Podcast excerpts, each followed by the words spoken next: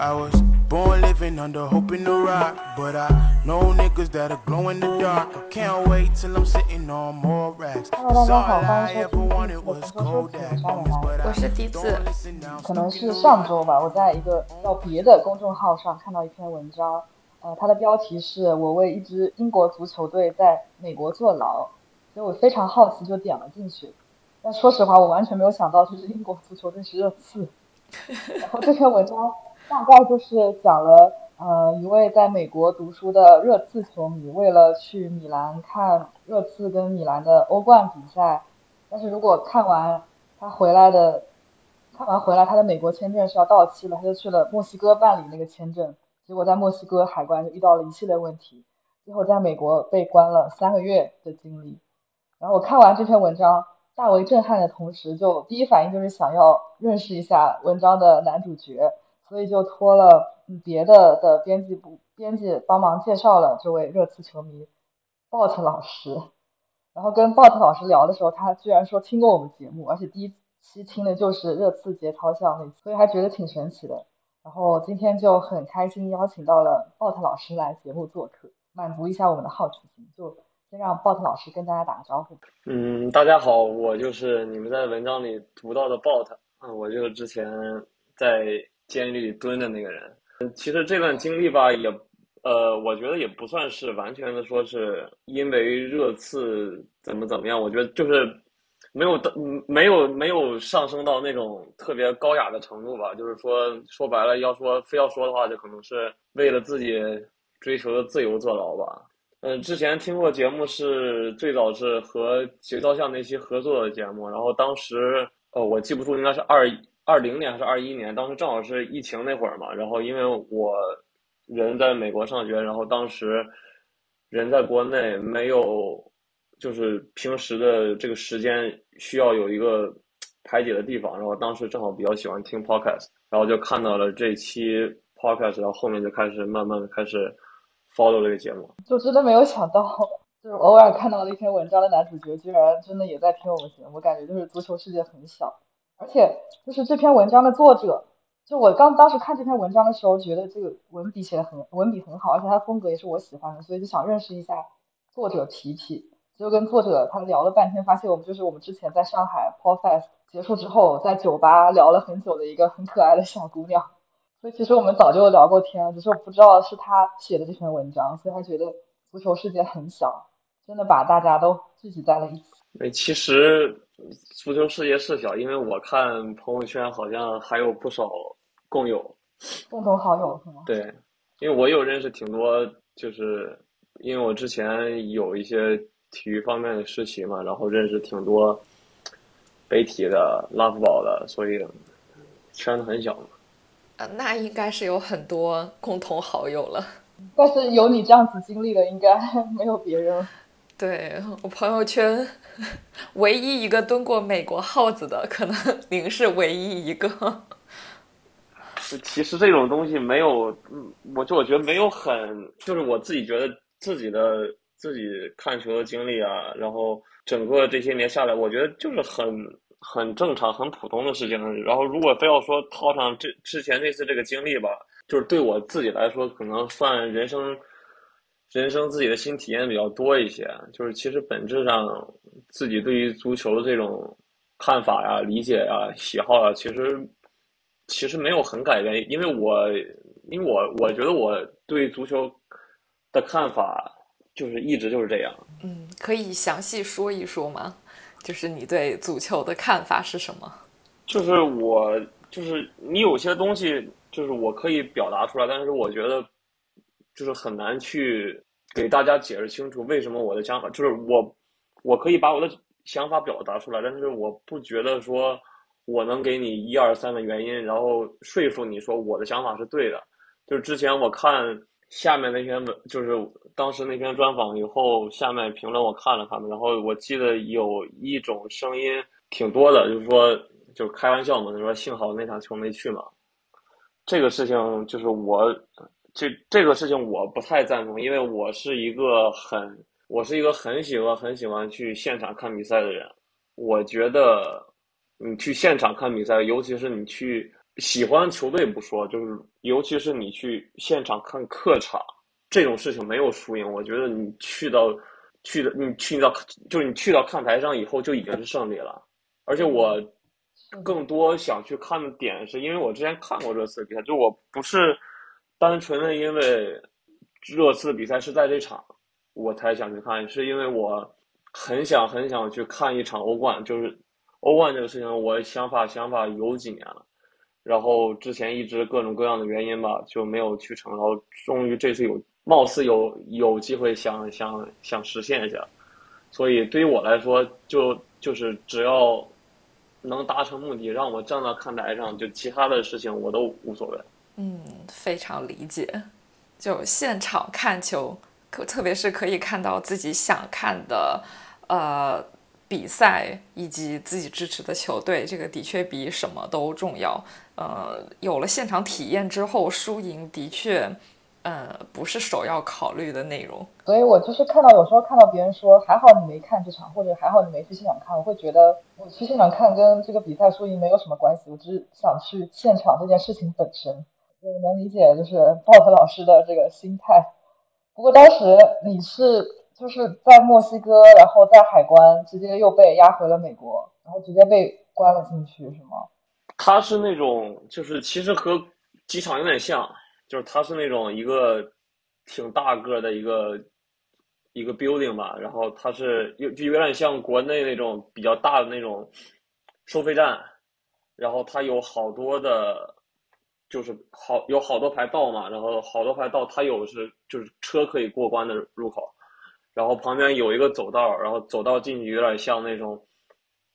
机场海关那种感觉。然后这个就是你人过去的路。然后呢，就是他一开始在每一个 box 里嘛，然后他最开始问我问题，然后他大概看了看我材料，我就我知道，就是一开始就第一步的时候，大概率是应该不会让我过的，就是我去小黑屋里给他解释解释就 OK 了嘛。然后呢，就当时去了小黑屋，然后就一系列的事情发生了。然后后来就是在边境，就是从头到尾，就是这个这个我被压的这个问题都是在美国。就是我先在美国，就是和莫和圣，就是在圣地亚哥和蒂华纳中间那个边境吧，但属于在美国境内，在边境先关了五天，然后关了五天以后，给我们转到了一个。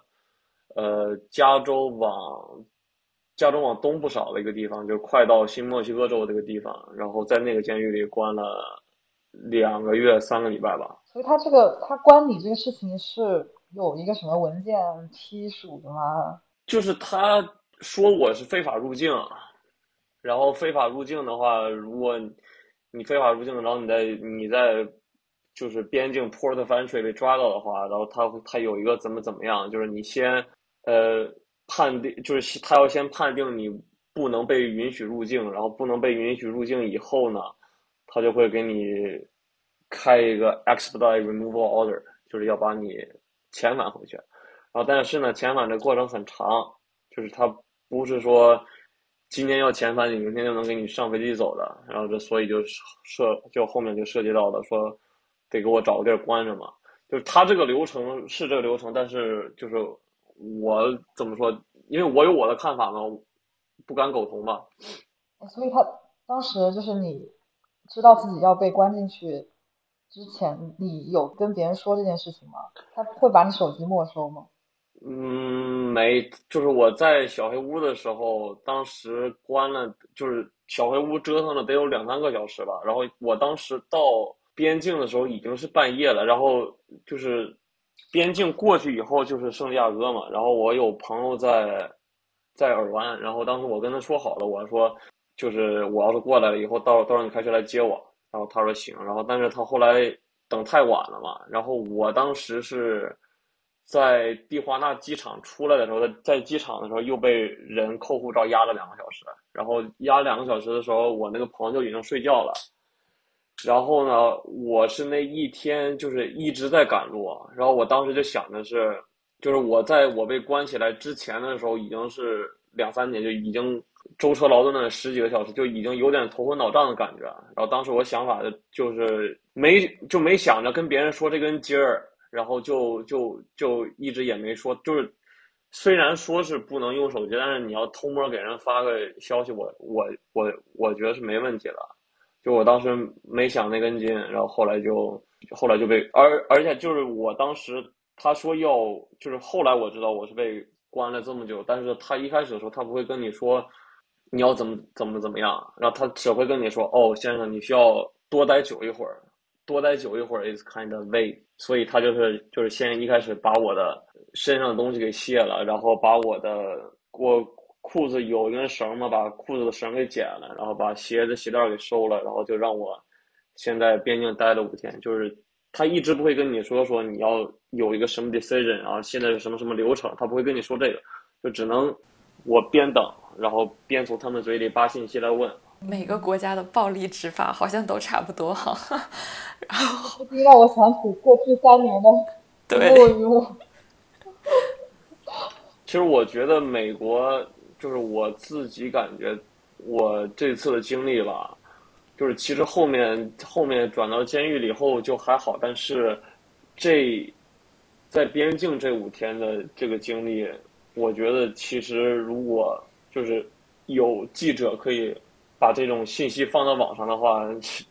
美国政府的这脸会掉到地上的。可是这种事情他不是应该，因为他在墨西哥边境嘛，然后墨西哥每天尝试非法入境的人，或者是就是。这应该是个常态，就是是常态，大家也都可以理解。就是所有问题都没有，就是所有的你做的所有的事情都没有问题。但是如果有人不属于这种 decision 的话，然后他遇到同样的事情，然后他经历这一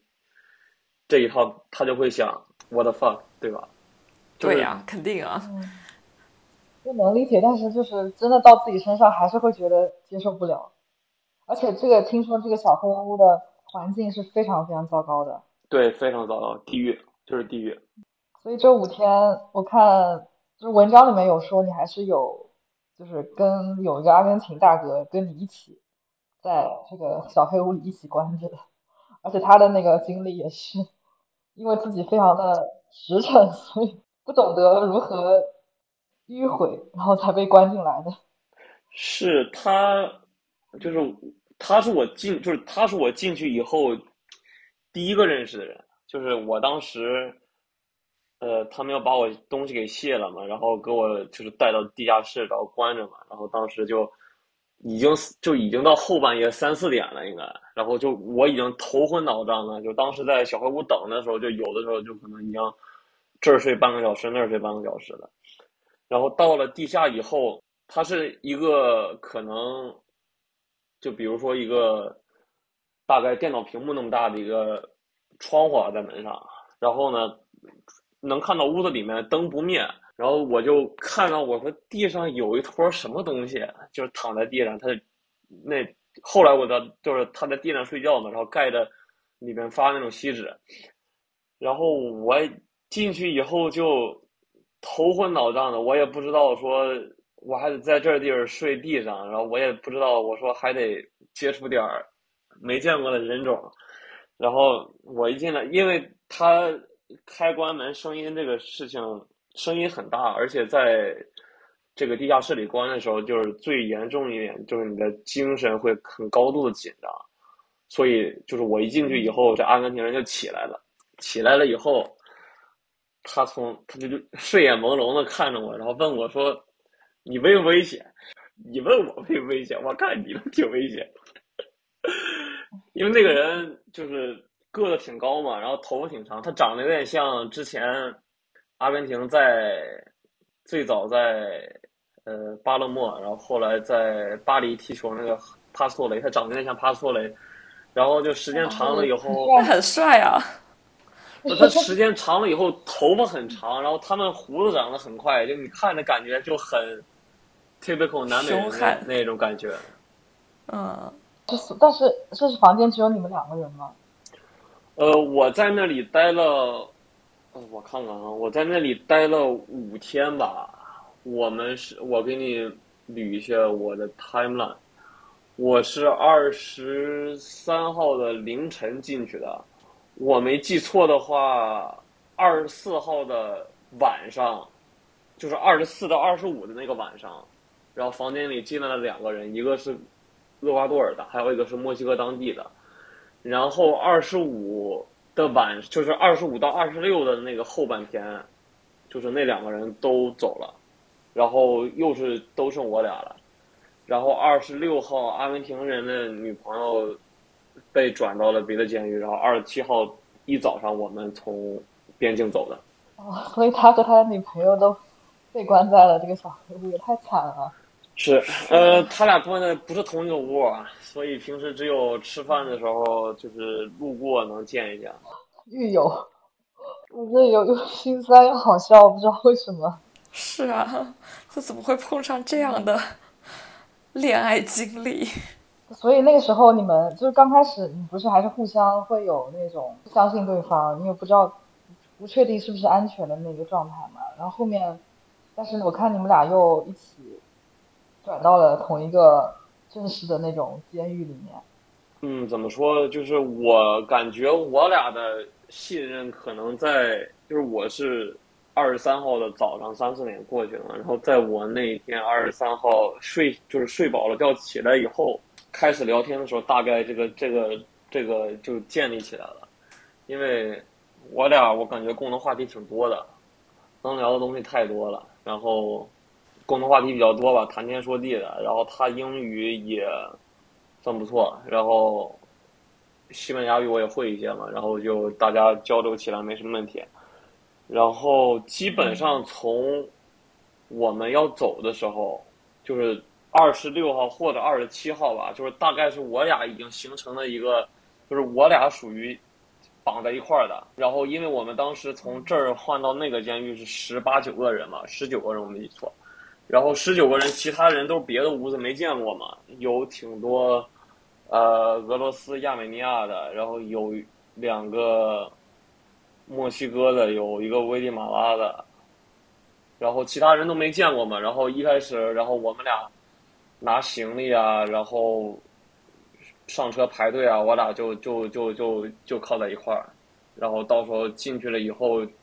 就是到那个监狱以后，一开始基本上也都是。我俩每天泡在一块儿，就后面的就就是已经，就是已经完全的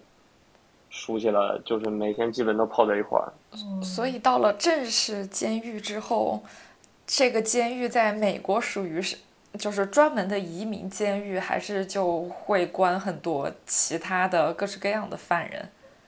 呃，它是个移民监狱，但是它是一个私就是私立的，所以它这个监狱。主要的目的就是为了挣钱。他因为私立监狱政府也有补贴嘛，然后他这个就是你就能想象到吧？就反正政府有补贴，但我是私立的，哎，这个就得从各方面开始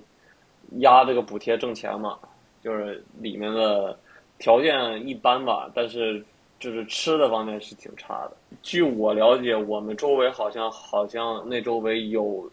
好像还有别的监狱应该。也都是类似性质，因为，他那个地方的边境嘛，然后边境对过去那些城市都属于，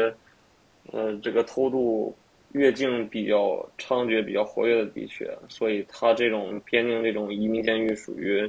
比较常规的操作。那可以介绍一下这种私立监狱给他所关押的这些。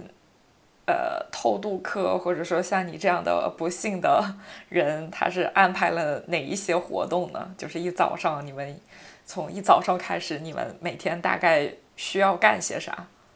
就是首首先，你三顿饭是必须吃的，就是他这个饭是按份儿来的，就是如每个人发完饭以后，如果谁剩饭就知道哦，有人没吃啊。你有人没吃的话，对于他们管理人员来说，就属于雷区嘛，就所以他们得。得得就是得逮你过来吃，就所以一般五点到五点半之间会吃个饭，早饭。早饭吗？这么早？对，早饭，对，特别早。饭五点。一般的情况是我的生物钟是睡到可能八九点，然后起来洗漱，呃，就说说不上洗漱吧，刷个牙，然后。上个厕所，然后看一看新闻，要看一看电视，然后呢，一般看完新闻以后，有的时候会给国内两个朋友打打个电话，一般不一定能打通，然后打完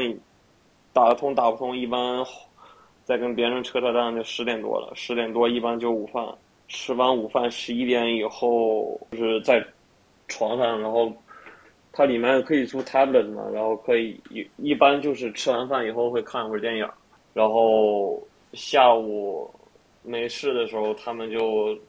扯扯淡，然后打打牌，然后里面还有就是教英语的，他们去上上课什么的。然后一般大概因为我涉及到当时找律师了嘛，然后所以一般下午一点多以后就开始。给美国这边的律师啊，然后有几个朋友都打电话，就是这儿问问那儿问问，就整个案件的情况。然后一般打到下午四点到四点半左右吧，然后就是晚饭了。然后晚饭以后，有时候给父母打个电话，然后晚上就是下就是后半天大部分一般就是这儿打电话那儿打电话，然后打到晚上七八点八，一般打到我感觉八点。八点半左右就比较累了，然后后面就跟里面的人聊聊天，然后在车车站，然后洗洗漱，然后十点就睡了。一般还是挺充实的，可以和这么多人交流。然后另外就是，就是这这是就是固定流程嘛，然后不固定的流程有就是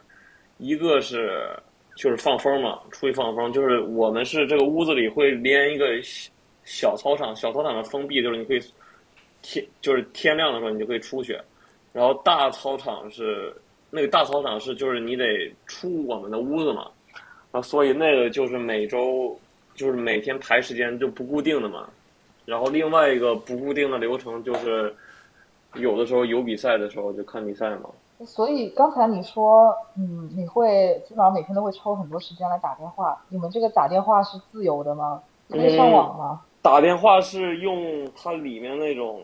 电话机，有点像原来学校那种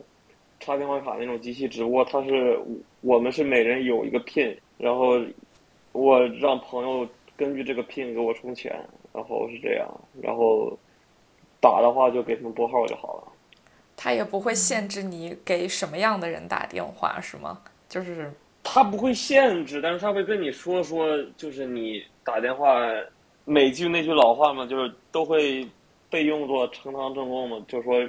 如果你要一旦涉及到有什么关系的话，然后需要上庭，然后需要怎么样的话，就是你你电话里跟人通话的任何记录，他们是是有 recording 的，他是可以调出来的。那这个就是会不会有就需要排队，然后后面的人等着你？电视剧里都是这样。是的，美剧里都是这么演的。还好，因为这有一个问题，就是里面吧，外国人居多。外国人居多吧，他打就得打长途，他长途吧对于他们来说比较贵，就是一般天天打电话的，我感觉就我一个，我感觉里面打电话打了也不少钱。所以他的话费有钱就是可以对充话费，有更多的打电话自由。对，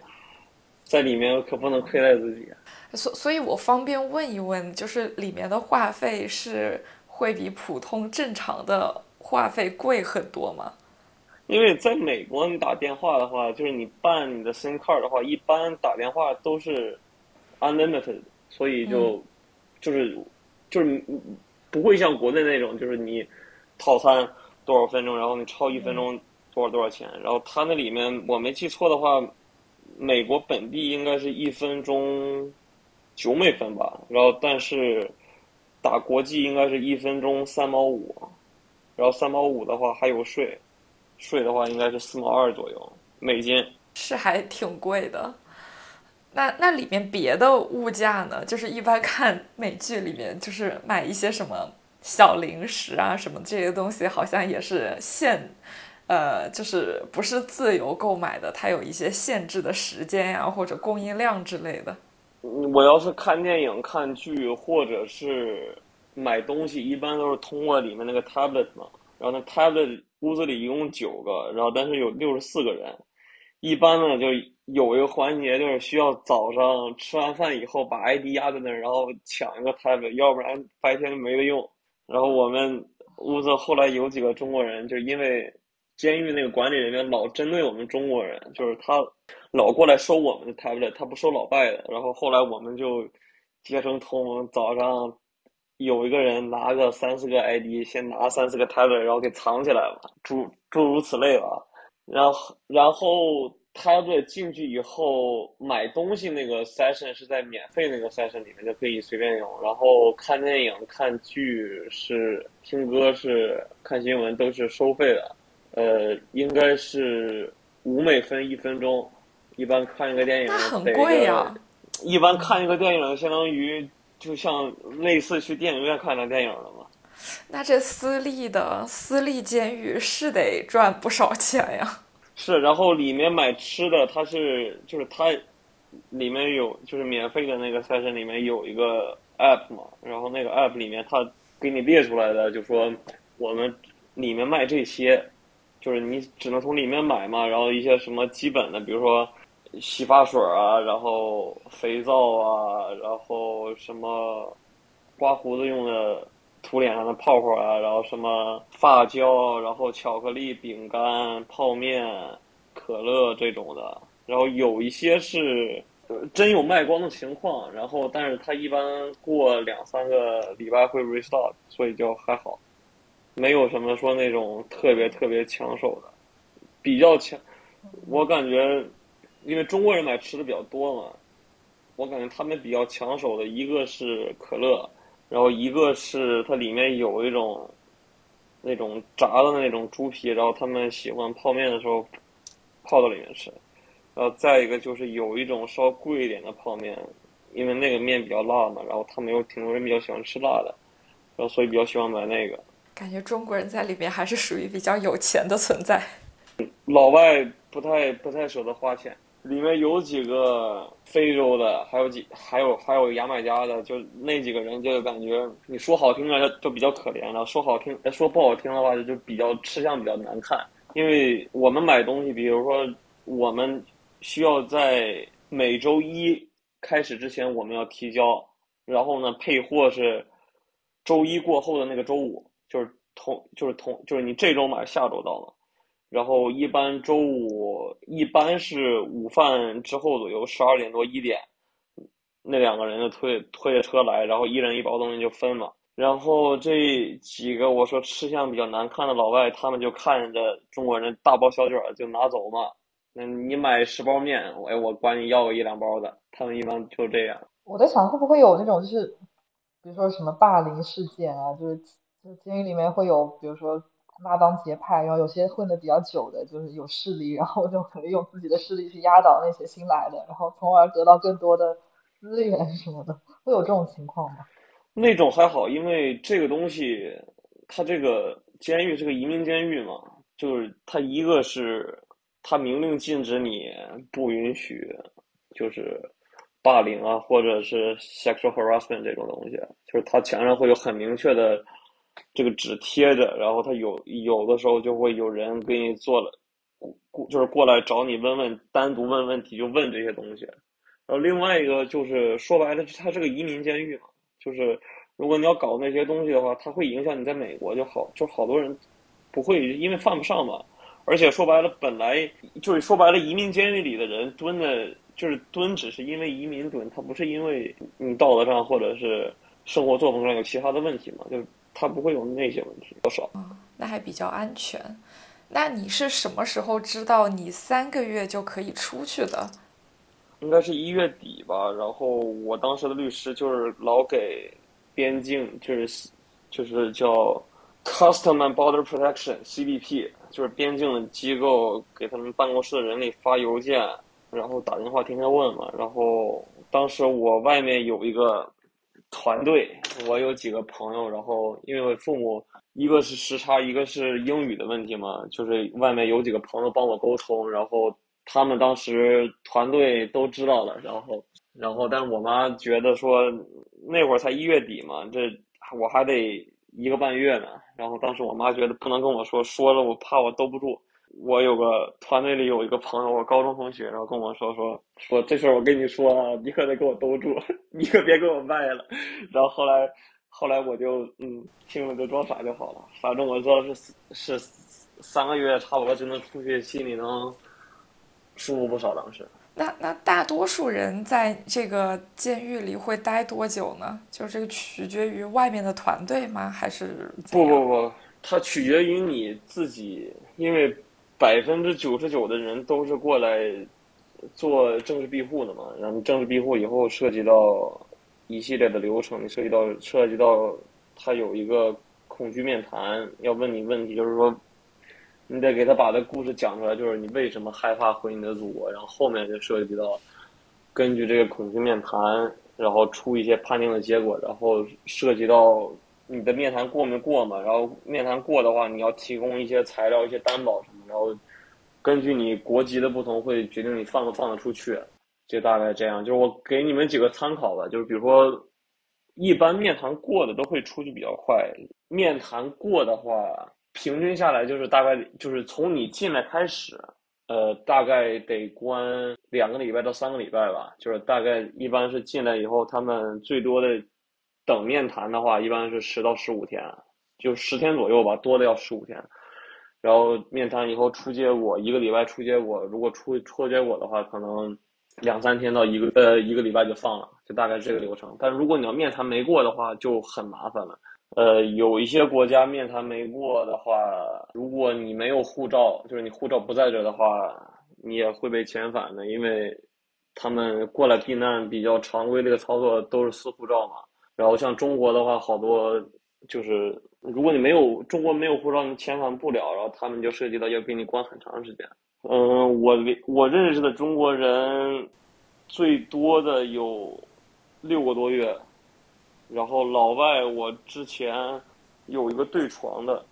那个人是厄立特里亚的，然后但他有荷兰的护照，然后那个人我进去的时，我出来的时候他就已经七个月了，他现在好像还没出来，这已经三个月过去了，所以有的时间挺长的。他这个面谈顺利的，就比我想象的会快很多。就是这个办事效率还是蛮快的，不，但是根据我的了解，因为他们有好多认识的人从别的地方入境嘛，就是其实他这个速度其实就就是 depend on 你的 facility 的，就是如果你的 facility 比较顺利的话，他就会给你比较快。像我们这个 facility 就是好像是属于最慢的一个了，就是就其他地方快到什么程度，他们说。你从德州入境的话，甚至不会涉及到把你转到移民监狱关你这一步，就是他直接是在边境给你关两天，你就放了，然后到时候你就等着上庭打打辩护的庭就好了。就时间其实是比其他地方慢很多的。那美国这个办事效率比我想象中整体快上不少，取决于地方政府。哎，那我想知道，就是 Bob 老师，你当时刚进去的时候的心情。是你你每天心情很稳定吗？还是说你是非常急着想出去的？还是说你有别的各种各样的情绪？嗯，怎么说？情绪大概分成几个阶段吧。第一个阶段是就是在边境那个地牢里待那几天，那几天情绪就是因为你不知道会被怎么处理嘛，你然后那个环境特别特别特别的高压，就当时的环，当时自己的心理条件挺。挺不好受的，也挺急的。就我当时打打电话跟我妈说，我说，就是想想办法让我出去，再不出去，我我人就要疯了。就当时我真觉得说，如果后面在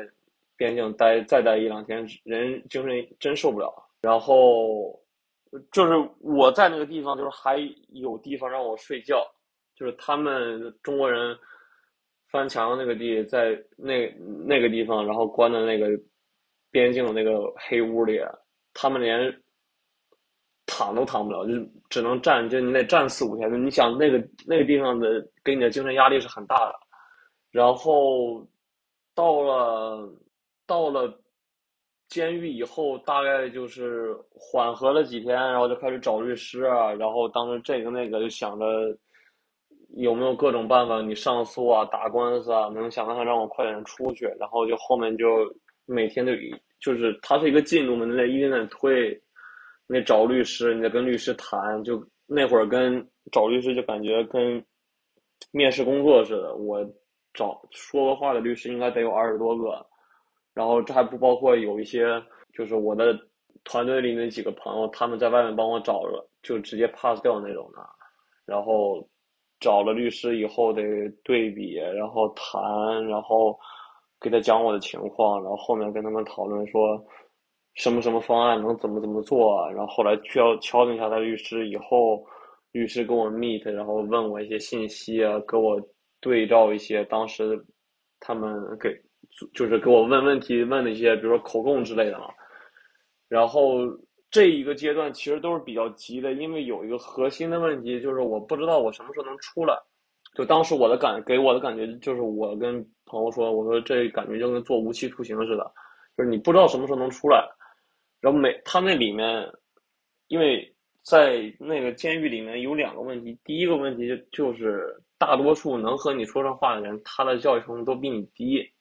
所以很大程度上就是你会觉得是你有很多东西可以说，但是你又觉得没有什么有价值的东西可以说，就会导致你每天的沟通价值比较低。然后第二方面就是他那个监狱那个屋子很高，挑高得有十米吧，然后人很多嘛，然后就是。人多耳杂的，然后说话声音就是，它里面会有回音嘛，然后就声音特别大，就整个环境特别吵，就也会后面也会感觉到慢慢开始就是适应了监狱那个环境以后，就感觉到里面的精神压力也比较大。然后当时给我的感觉就是每天就睡觉的时候是在逃避，然后就感觉嗯逃避这些噪音，逃避这些比较低质量的沟通，然后逃避逃避你不能。就是逃避你不知道你什么时候会出去的这个现实，然后呢，每天睡醒觉了就要开始面对这一切，然后好起来可能就是就是等我的朋友把我的团队给卖了那会儿，告诉我三个月能出去，然后当时那会儿已经二月份了嘛，然后后面呃阿根廷人也走了，然后加拿大那个老头也走了，然后这陆续的就感觉就是一点点就感觉到头了，然后后面就好起来了。那在监狱里面会偶尔看球吗？当时是有只有一个电视屏幕可以看球吗？监狱的照片我可以到时候发你们一下，就是它是一个很大的屋子，然后有两个墙上有两个电视，然后一边是英语，一边是西语。嗯，然后一般都是没特殊情况下，一般就是看电影，因为里面的人百分之九十都看不了英语节目，就是。嗯，就我可以播英语节目，但是我理解不了，就导致了大多数人都是看画嘛。那看画肯定是看电影最方便嘛。然后呢，因为他那些电影也都是就是那几个台翻来覆去的放，所以就有球的时候换着看看新鲜的，还是挺方便的。所以是谁来决定要播哪一场比赛？播哪一场比赛一般就是我决定，因为只有我知道比赛是什么时候，因为就是。因为我在美国待的时间比较久嘛，美国就是电视台上哪些台转转，就是哪些台转播哪个，就是哪个赛事，这个这个事情我知道的。然后进去以后，他墙上有张纸给你写的，就是咱们有哪些台，所以这个就很简单了。然后剩下只需要做的是什么？就是每周给朋友打电话问问这周的 schedule 之类的。掌握信息 果然是很重要的。不是到后面基本上我都不用问了，就是到后面基本上就是到二月份二月底二月底吧，可能就是英超赛程你就不用问了。美国时间一般就是周六早上和周日早上嘛，然后一般是四点半，就是他那是西岸时间，然后一般是四点半一场，七点一场。十点半一场，然后十点半那场一般是 National Title 放到 NBCSN，然后周日一般是两场，就是就时就时就时间已经查的很固定，后面基本都不用查了，就是就是听他确认一下这周几场就谁打谁，然后欧冠也不用太确认，因为欧冠一个是它时间很固定嘛，就是周二和周三的中午或者就是中午十二点中中午一点吧。欧冠的时间比较固定嘛，然后一般到二月份的时候，因为大联盟开赛了嘛，然后后面就是问问我的朋友说这周大联盟转哪场，因为现在大联盟的转播合同是在 Apple TV，然后它是所有的比赛都放在 Apple TV 上转，然后但是每周有一场是 National Televised 比赛，然后 National Televised 比赛一般都是放在 Fox，然后 Fox 里面有，所以我就只需要问每周 Fox 这一场是谁打谁，然后几点就可以了。然后我看就是文章里面有说，呃，监狱里面支持的英超球队里面支持者最多的是阿森纳，然后说什么阿森纳比赛的时候还会有人起立鼓掌，这是真的吗？呃，第一个问题，其实我最多的，我觉得应该还是阿森纳和曼联吧，阿森纳和曼联吧，因为这个移民监狱里人数比较，他人数就那几部分嘛，中国人一部分，然后有一部分非洲的，然后一部分是中北美、南美的，然后中国人一般不怎么看球，然后看球的一般都是就是非洲人看英超比较多，然后之前我看到一个推特。就是讲说，二零二二到二三的英超那个 FPL 注册的人数前八十个国家，好多其实都是非洲的，尤其前几名有好几个非洲。咱们这个这个这个是我想象不到。然后南美他南美人他们一般就是有球他们跟着看，就是看看个动画看个乐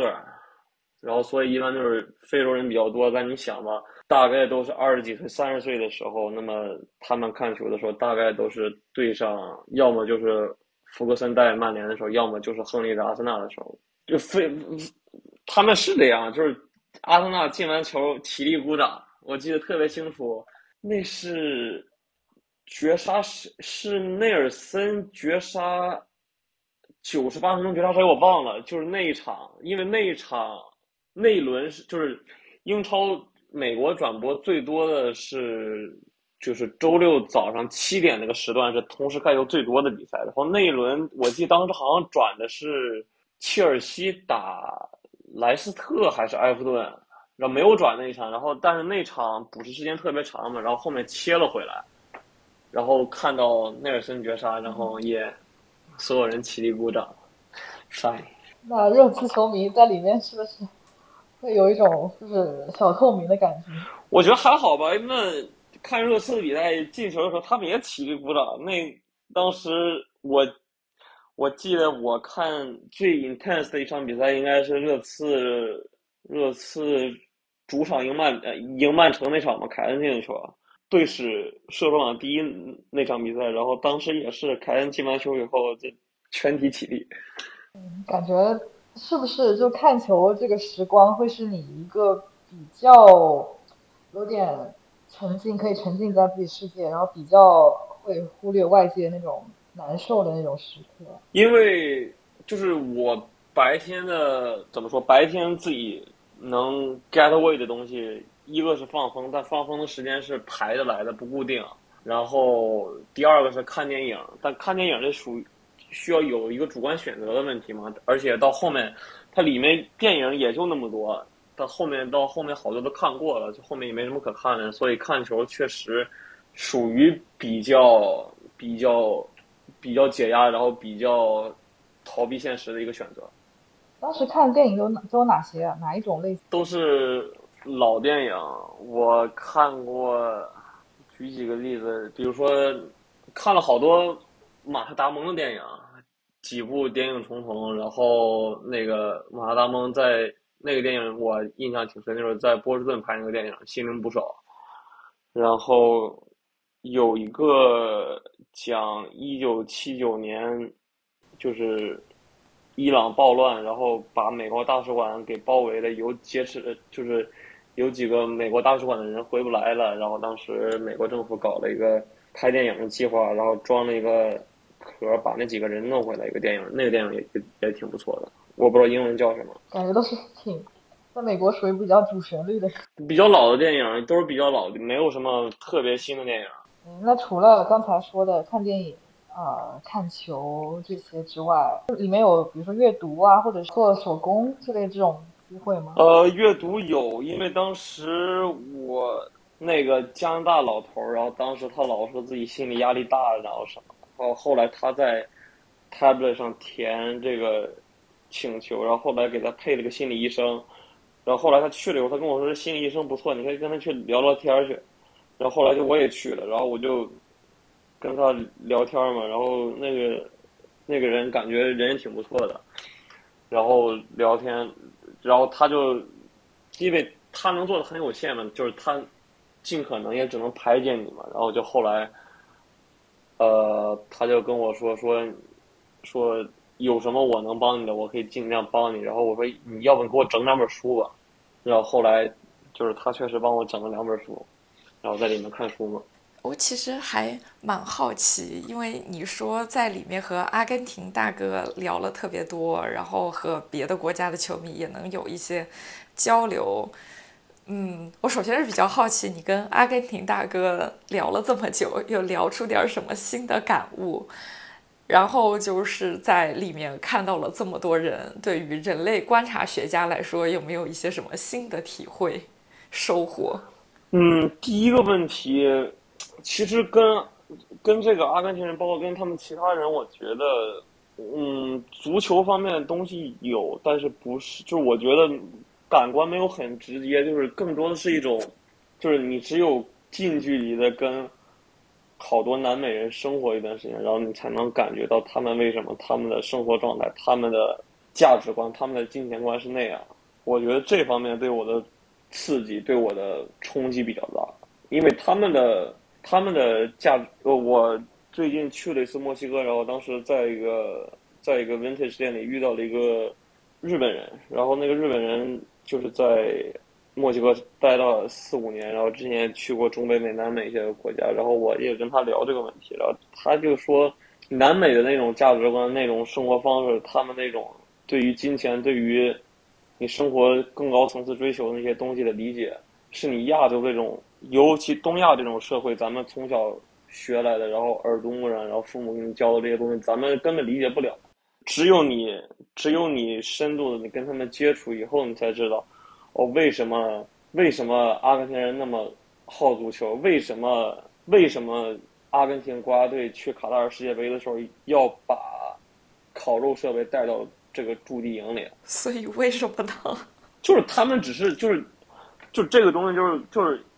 写在他们骨子里的。就是你说阿根廷人好吃烤肉，好喝马黛茶，这个东西就是他们是 they were born like that。我当时最开始进去的时候，圣诞节的时候，他说呃那个阿根廷人说，哦，我多么多么想着圣诞节的时候可以在家里吃吃自己烤的肉，然后喝点啤酒什么之类的。然后到后面。过了几天，圣诞节没出去，就跟我说：“啊，我多么想着新年的时候能躺在我的床上吃点烤肉，喝点啤酒。”然后到过过了到了二零二三年，他的话就是：“啊，我多么想尽快回到自己的床上，烤着自己的肉，喝点啤酒。”然后现在他跟我说的也是，什么时候让我有机会去阿根廷？他他说他他有他认为阿根廷最好吃的烤肉，which is 他自己的烤肉。可能他们对生活最高的追求就是这样子。那个阿根廷人，我没记错，应该是九二年的吧？他按理说到，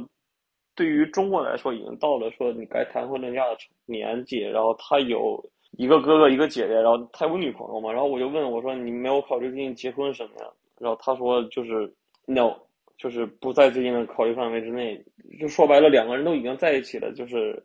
其他的形式啊怎么样，其实不重要。然后因为当时。这一段文章你就写到了，就说我俩谈说阿根廷通货膨胀这个问题嘛，然后我说你一个月挣六七百刀，你一瓶啤酒两刀，你怎么活呀？他跟我说就就是，也就他不需就是你他不需要完全需要 depend on 钱才能活。然后他说他每周他他是 Cordoba 省的，就是他属于阿根廷中部的一个省。然后他说他们他离他们周围的城市大概一个多小时。我说你平时干嘛？他说没事儿，开着他那辆破菲亚特吧，还是挺反正挺破的，也没有空调。他说，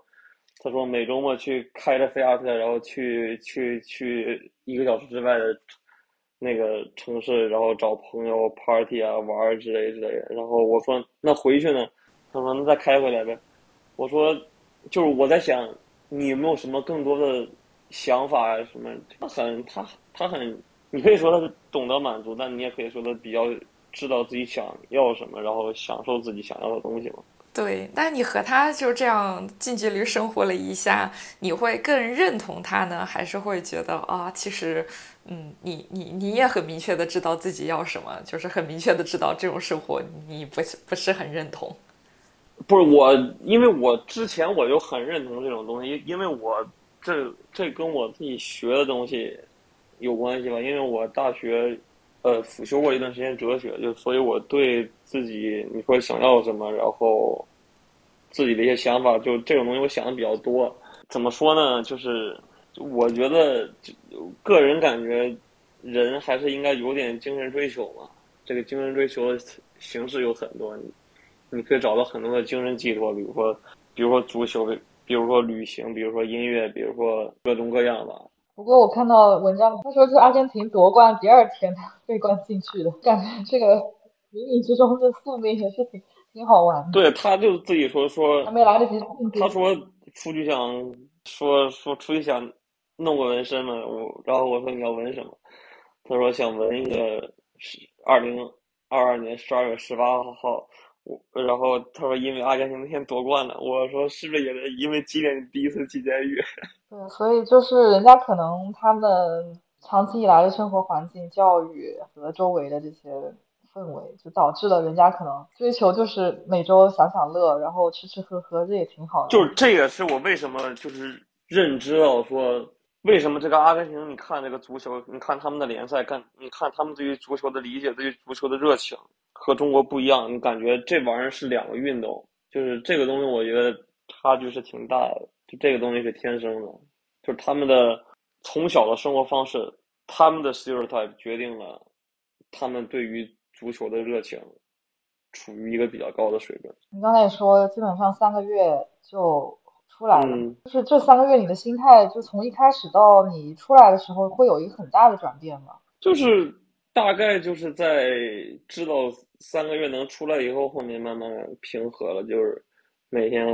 数着日子，前面可能比较难受吧。你会觉得生活当中或者你身体里的一部分，嗯，消失了吗？就永远的就留在了那个时候？可能因为现在也没有过去多久嘛，所以。这种感觉会不会还是有点强？我觉得有一部分有，但是现在不完全就是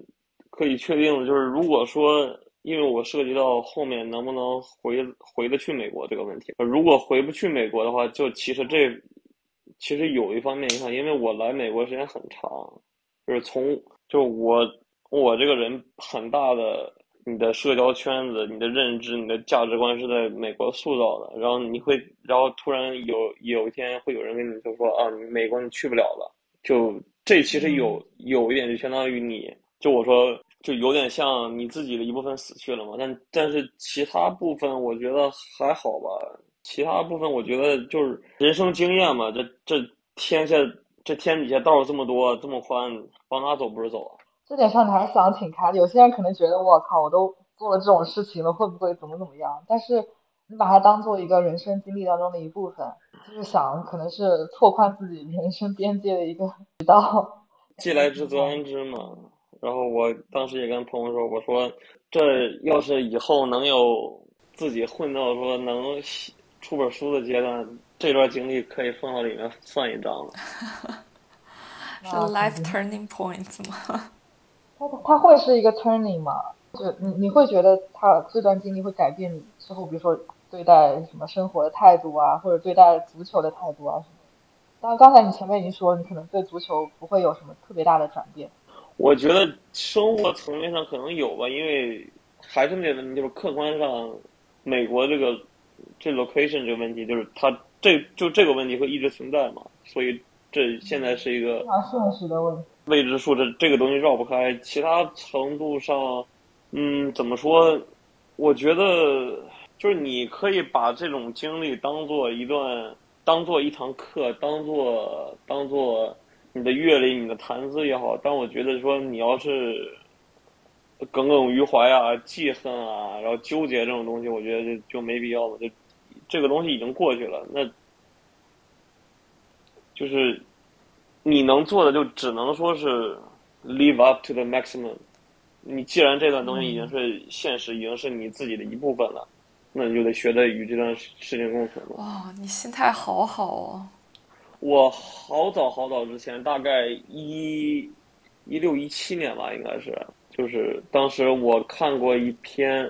凯恩的专访，是美国吧，应该是有一个媒体叫 The Player Tribute，他做了一篇凯恩的专专专访，那篇特别长，然后那篇文章我特别喜欢，就是里面有好多采访凯恩他自己，凯恩对于事情的看法，对于追求啊这些理解。这个东西，就是当时我看完那篇文章，就是有好多凯恩自己的想法，就是我现在一直在一直在学，一直受用。就是就是你只是一个普通人，就是你没有必要去怎么说夸大其词啊，或者说把自己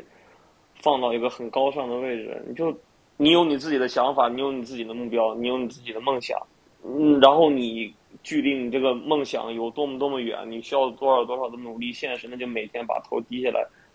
脚踏实地的做这个事情，一步一步向前走，做一个蓝领工人，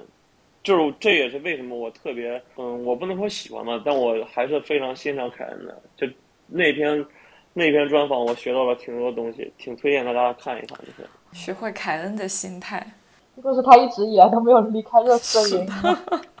他离开热刺，这其实这话就这话就长了，但是我觉得人各有志吧，个人选择吧。我之前最近前两天有有一个热刺球迷群里，然后就是有两个人在讨论说，凯恩这个历史地位或者怎么怎么样，有有没有冠军，对于他来说都能怎么样？我觉得这个东西只有他自己知道，He doesn't care。所以为什么大家作为球迷要纠结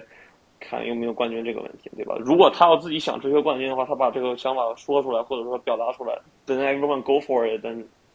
we're fine, right? 的确，是的。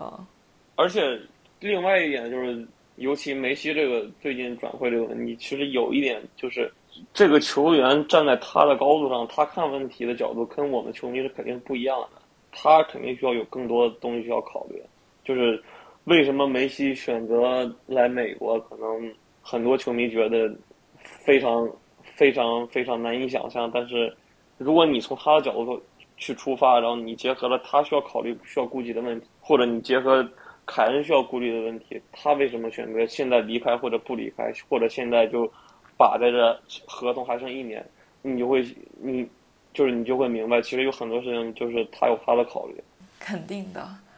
就是每个人做每任何选择，肯定是有他自己的原因的。只不过就是像凯恩啊、梅西啊这种人，就总会有人觉得我帮你做这个决定，会比你自己做的那个决定更正确。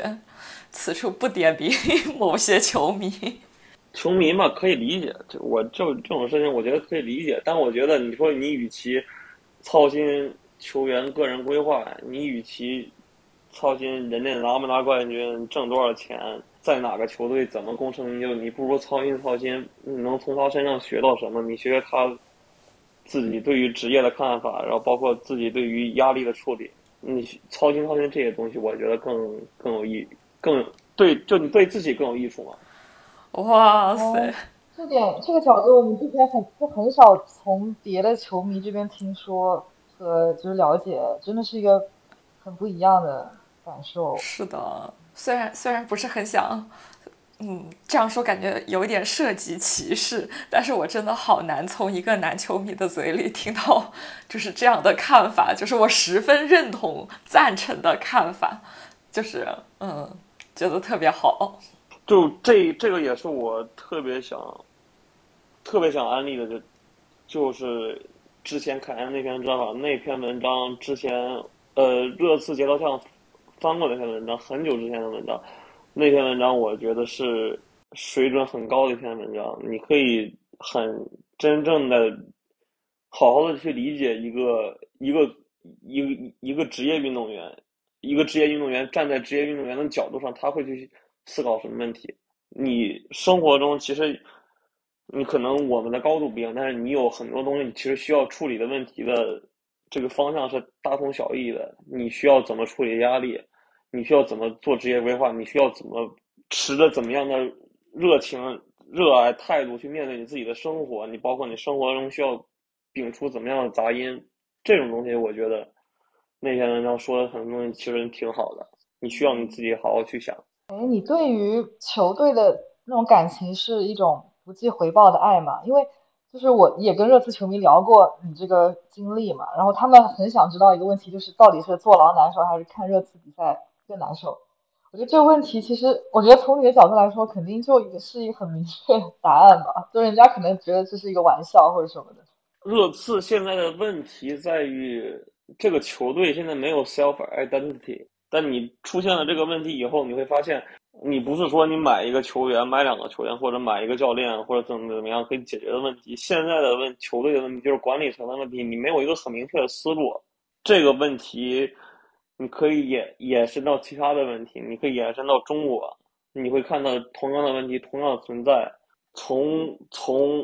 top to bottom，top 开始，我们不知道我们要。完成个什么样的目标呢？你没有目标以后，你不知道你需要通过怎么怎么样来实现。就是这个问题，我觉得是是一个 systematic 的问题，就是你需要有现在热刺需要有就自己有自己的办法去解决。但这和我支持球队的问，就是他和我支持球队的点它不发生关系。因为你支持球这个球队现在缺少的是 self identity，但其实你自己支持球队也是自我认知的过程。就是我。支持热刺是因为这个球队可以让我更好的辨识我自己，更好的了解我，更好、更好的辨识、更好的了解我自己，在球队战绩上这方面不发生关系。这个高度真的太高了，水平太高了。因为我去，因为我去现场看过、看过也看过几次热刺的比赛，然后现场就是我自己。这些年自己心态的变化，其实也有，就是你包括最早最早你见现场见球员啊，近距离见球员，很激动啊，你想要签名合影这种，就我就我也有过，但现在签名合影这种，我觉得就其实还好，就是时间长了以后，你看你看这个球队经历的事情，这些这这个球队这些年很经典的比赛，当时你怎么样一个。时间、地点、场合来经历了，然后你在现场看到的那些比赛给你了哪些观感，给你了哪些认知？有这些以后，就其实你对这个球队的看法，就是其实就是它是你自己的一部分。那这样的话，他不会很容易就是陷入一种，就是他既然比不比赛我都会喜欢他了，那那其实看比赛的频率也会下降，然后我。就是因为和他感觉哎太熟了，这场比赛我看不看也无所谓，就是他怎么样，就是很容易反而陷入一种更平淡的那种情感之中。嗯，最近有这个问题，最近我出来以后有这个问题，因为就是因为最近我自己的关注度在往别的联赛走嘛，然后就是。同时，我说到说，现在热刺这个球队出现的问题就是自我认知的问题，而且自我认知这问题其实有，其实现在来说有点影响到，就是现在确实最近就感觉有点可看可不看的感觉了，是有一点。而且对于我个人来说，我自己印象很深的那些比赛，然后经历过那些和这个球队很好的那些时间、那些记忆吧，就是时间有点长了，就可能会有点，但是。我觉得，如果这个球队自己的自我认知从管理层面上开始有怎么怎么样的改观的话，我觉得这个是可以调整的。还是可以，还是得取决于对方的态度，不能我一味的付出。挺好，我觉得对球队有要求的球迷就还挺好的，这是一个还是还是得有这个盼头。你不能算是对球队有要求吧？就是我说，就说句不好听的，就是说，如果你的球队、你自己的管理层、你自己的教练没有想法的话，那你这个球队存在的意义是什么？我最近想了一个问题，就是我说，为什么阿森纳能留阿尔特塔这么久？就是为什么这个问题我想过，就为什么在热刺做不到？就是你会，你想一想，你会发现，其实这个球队对于自己球队自己文化，对于球队自己认知，其实是现在是出现了问题。就没有，就是列维啊，没有人会去考虑说我们这个球队定位是什么样，我们的球迷想要什么样的足球，我们需要通过找什么样的教练、什么样的战术、什么样的引援来满足这个目标。你现在这一套想法都没了，所以才会现在出现这样的问题。但现在大家也知道，也看新闻了，现在热刺找了新的主帅，这个澳大利亚人，我我挺看好的。就我觉得球队应该最近明年或就下个赛季吧，你反映反映到场面上，反映到纸面实力上，应该会有一些改观。希望这次能够 好自为之。就刚才呃，鲍特老师也说，你的最近的一些关注和注意力可能已经放到别的联赛，就是可能是美职联吧。因为你在美国也这么久，肯定看了很多美国足球和比如说南美的足球。最近的注意力，这个这个说来就话长了。但是现在平时自己看的话，美职联是最多的。美职联我大概在二一年开始吧，就是每轮就属于一场不落的，然后主场也是一场不落的去。就是这两年多开始，就是很关注这个联赛。因为这个联赛有很多可以学习、你可以借鉴、可以模仿的地方，就我觉得这个联赛的有很多有意思的地方。然后呢，最近有的时候自己关注点也是一些其他联赛，比如说墨西哥的联赛，比如说阿甲，比如说解放者杯这种的。然后有的时候也看一些日韩联赛。现在能给五五大联赛的爱比较少。其实我有之前跟那个这篇文章作者皮皮聊的时候，他就强烈推荐说我们跟鲍克老师聊一聊，专门聊一聊美洲足球，包括嗯美国职业大联盟和比如说南美的。然后因为这期节目我们还是主要还是是围绕他在监狱的经历展开的，就是可能没有时间专门去聊呃美国美职联。但是就是对这个话题还是非常感兴趣的，而且再加上梅西要来了美职联了，所以嗯，我们应该会做一期单独的节目来专门聊一聊这个，就是请鲍特老师到时候再来详细的介绍一下这个联赛到底有什么魅力，然后美国足球、美洲足球到底有什么迷人的地方。好的，好的，没问题。可以给大家科普一下，我目前就也是对此非常好奇。嗯，科普算不上，给大家。介绍介绍，分享毕竟，毕竟对于很多人来说是一个很陌生，而且上手比较难的一个联赛。它不是很多很多很多，你对这个联赛了解的方式，这个联赛很多的 coverage 是你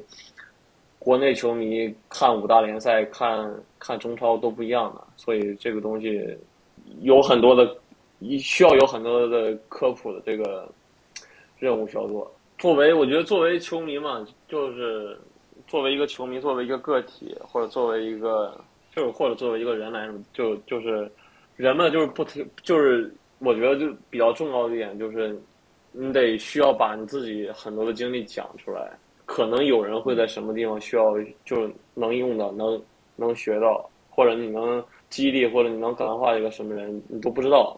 就像我，就像我还是刚才说凯恩那篇专访。就可能那个写手写的时候，他不会想到说这篇文章在以后会对某一个在亚洲的热刺球迷会有这样的影响。我们节目也是，就是我没有想到之前某期节目会，比如说让一个小姑娘产生了要去欧洲读体育的一个想法之类的，就也也会有收到这种私信，然后就是觉得自己做的事情还挺有意义的。人嘛，就是我觉得你在世界上能留下来的，就普通人，你能在世界上留下来的 legacy 其实挺少的。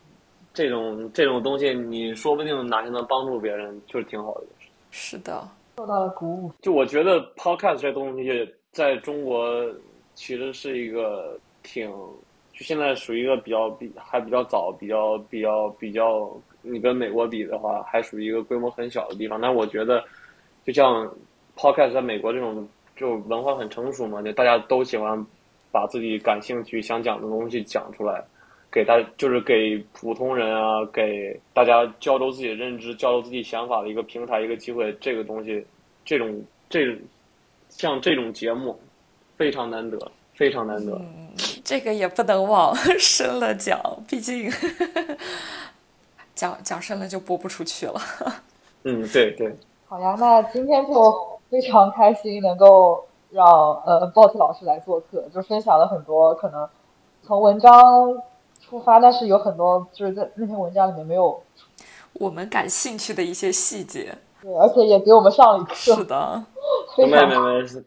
谈不上谈不上。就是你的心态确实值得很多人学习吧。包括你就理解足球的那个角度，也是之前我嗯就是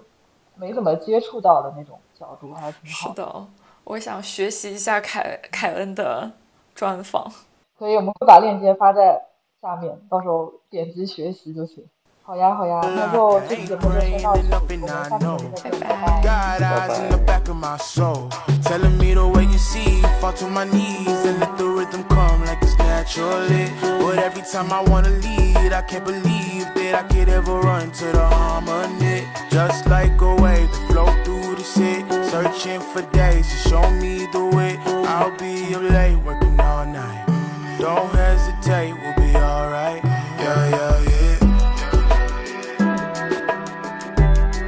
I've been trying to find the words to my story. So don't wait for a nigga, just pray for a nigga, my love. Yeah. It'll all be right in the morning. Yeah. So hold faith for a little, don't play with your peace of mind. And everywhere I go, I can't erase my home. Cause I know even if I don't call back, my love keep me up when I fall back. I mean, like I'm too tired to fill my role, regenerate my wounds. And I owe them a piece of my whole. Cause I can't do it all on my own. You see, my mama and my papa work too hard to see me suffer in the presence of another. So I'll never let them down, oh no, I won't. And you could bet it on my soul. Voice in my mind go pop it, pop it. The words in the rhythm won't stop it. And even if they do, ooh, yeah, I tell them this is what I wrote. Whoa, oh, yeah. Cause I've been trying to find the words to my story. So don't wait for a nigga, just pray for a nigga, my love. Yeah, it'll all be right in the morning. So hold faith for a little, don't play with your peace of mind. Cause I've been trying to find the words to my story. So don't wait for a nigga, just pray for a nigga,